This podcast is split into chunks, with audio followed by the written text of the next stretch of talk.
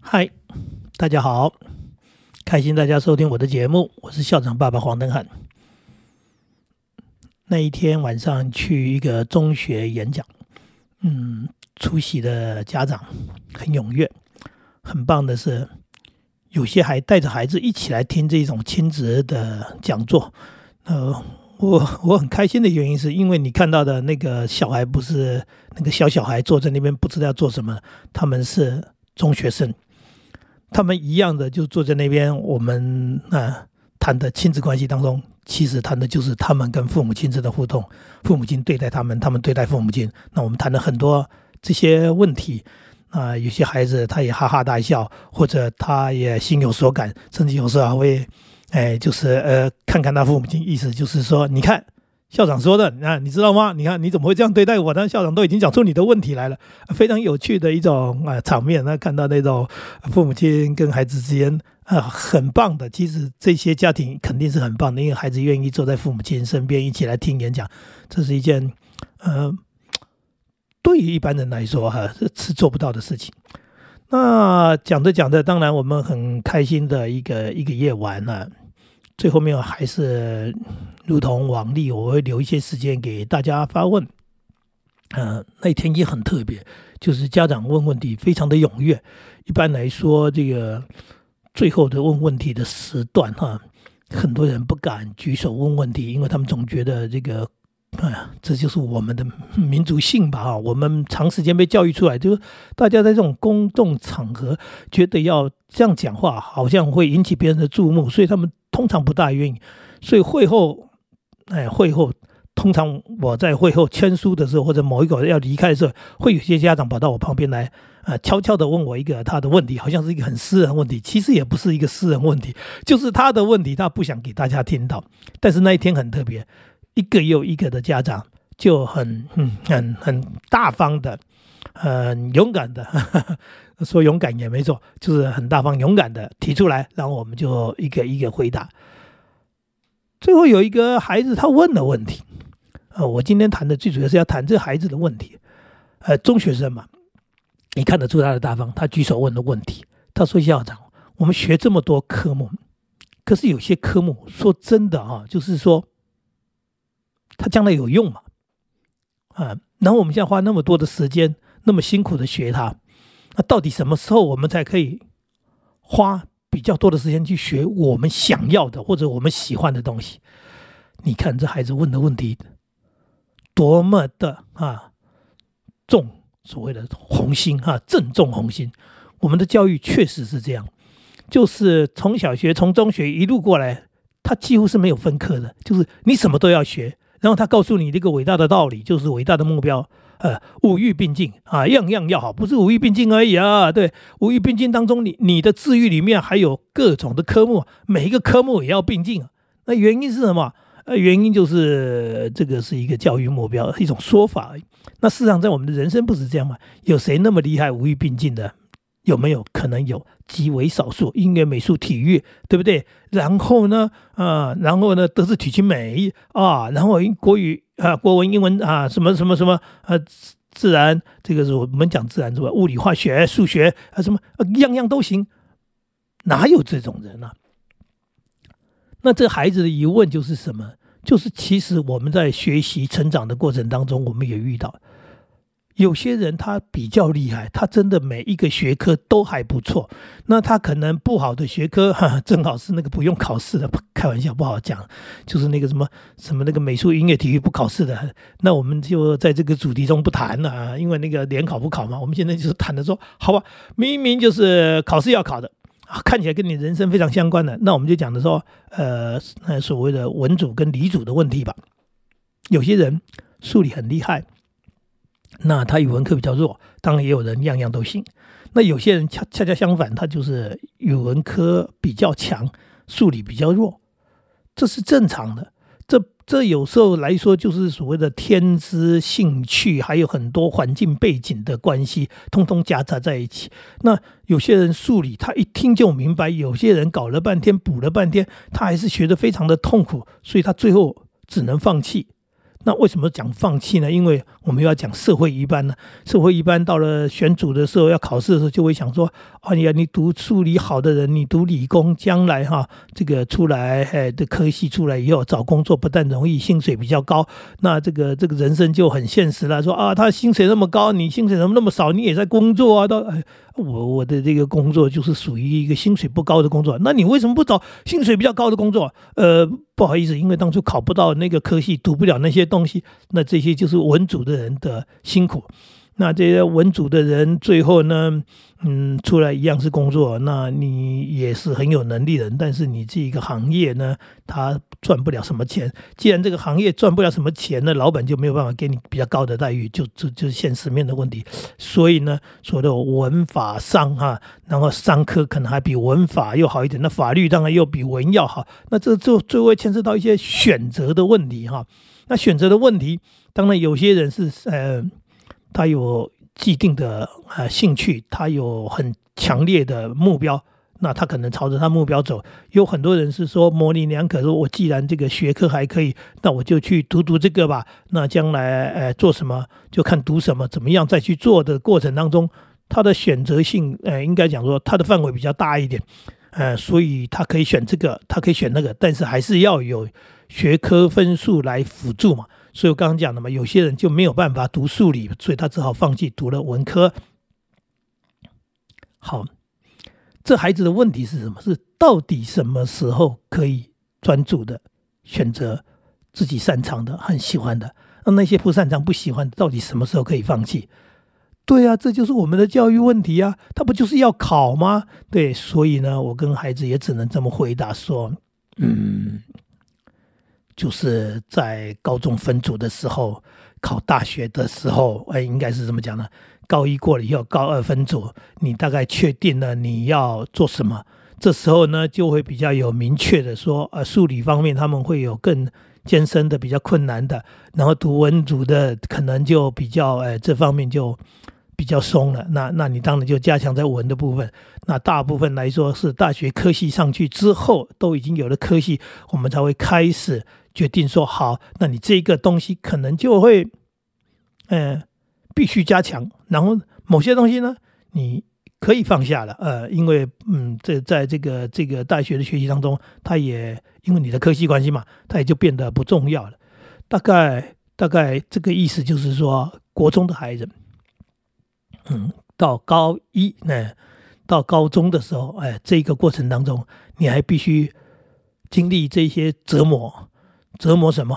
就是不管你会不会，不管你喜不喜欢，不管你擅不擅长，你每一科对都要拼，都要读，然后读的不好就被老师骂，因为因为国中要升高中，他没有分，所以他每一科都考，呃，每一科都考，你这一科考的不好，就影响到了你的学校，呃，你录取的问题，所以呢，老师逼得很紧。所以这就是国中生他的困扰，或者应该讲他的痛苦之处。事实上就是这样子啊，我们的教育是这样的。所以说，嗯，我那天讲的很重要的话，说请父母亲了解孩子的辛苦的部分。父母亲在外工作赚钱肯定很辛苦，但是孩子在这个国高中的阶段。他非常痛苦，痛苦的是因为我们的一个系统，我们的学习的方式，我们的考试制度，它让孩子非常痛苦，并不是每一个孩子都能够适应这样的一个制度，都能够呃很好的在这个制度当中说悠游自在。那说实在，那是少部分人，前半段的人，那后半段的人，他们可能也悠游自在，因为他他没有一颗好的，他几乎已经是放弃了。那这种孩子，我曾经遇过一个孩子，他他他当然很不好，所以很不好，他还有行为的不好，那翘课了怎么样？那因为他读国中嘛，那离我的小学，我还在那边当校长的时候，那个不远处，所以呢，他家也在学校不远处，有时候就会在街上遇到，遇到了，哎，上学时间怎么怎么会在这里呢？嗯，他跟我说，校长哈，很开心哦，校长，我中错了。他的中错不是很难过，他的中错的意思是说，呃，他不用去上课了。那这种不用去上课，就是他解脱了，因为他没有一科他有兴趣的，没有一科他擅长的。大概大概我们不能就这样讲，是都不擅长的。就有些科目他也不在乎了，哎，就算他会，他也不在乎，他根本不想读书。那你看看头尾两端的人，他们可能是自在的啊，一个是无限宽广啊，一个是也也也是无限宽广啊，因为他们不在乎任何东西了。那对于中间的孩子来说，他们就变成很辛苦。对这个我很喜欢。但是不好意思，你不能花太多时间，因为你还要兼顾其他的科目。那其他科目我不喜欢或者我不擅长，读得很痛苦。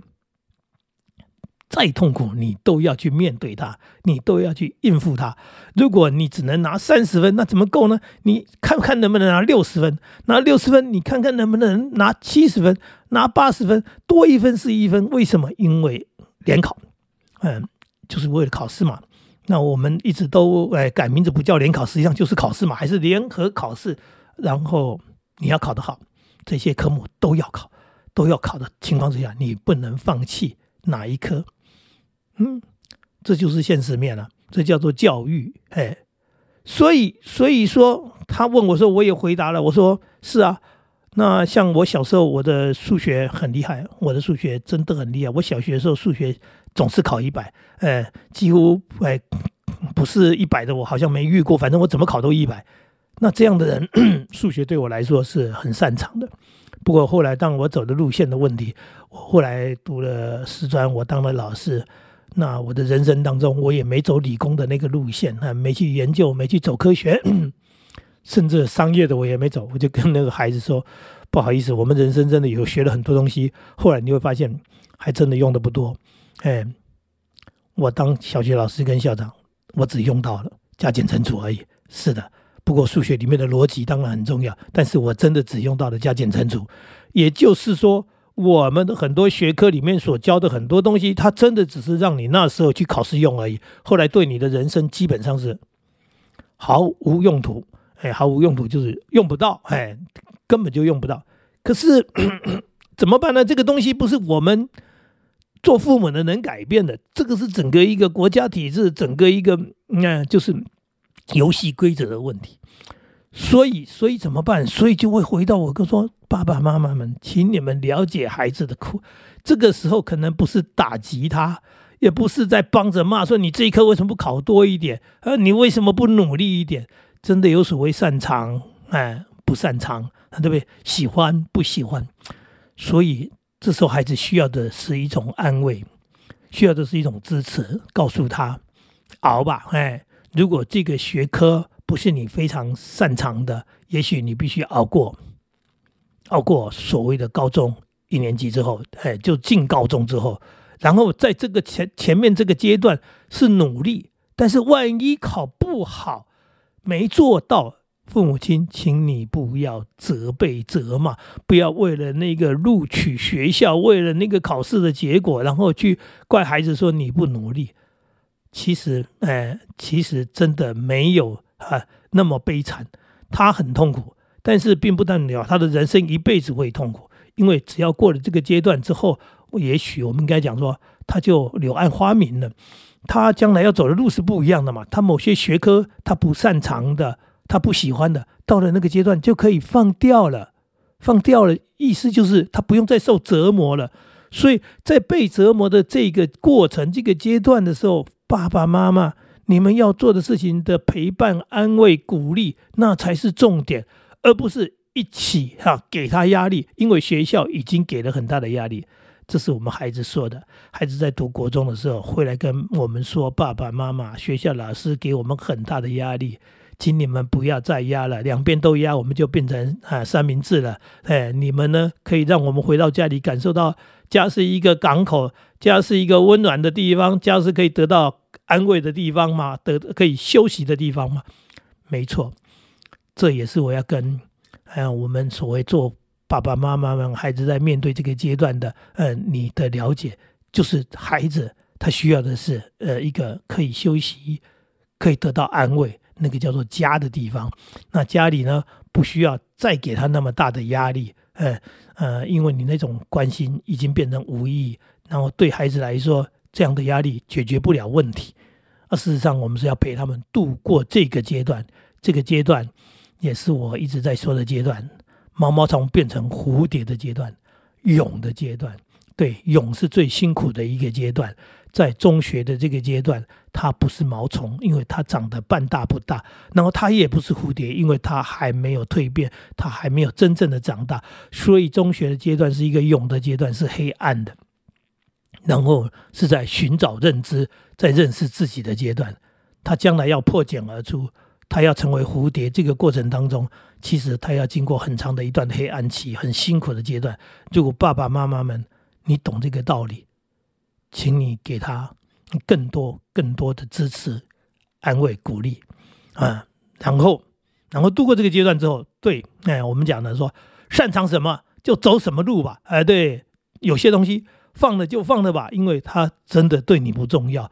那个东西其实将来也没用到，所以我们的学科或者说我们的学制，嗯，我们作为。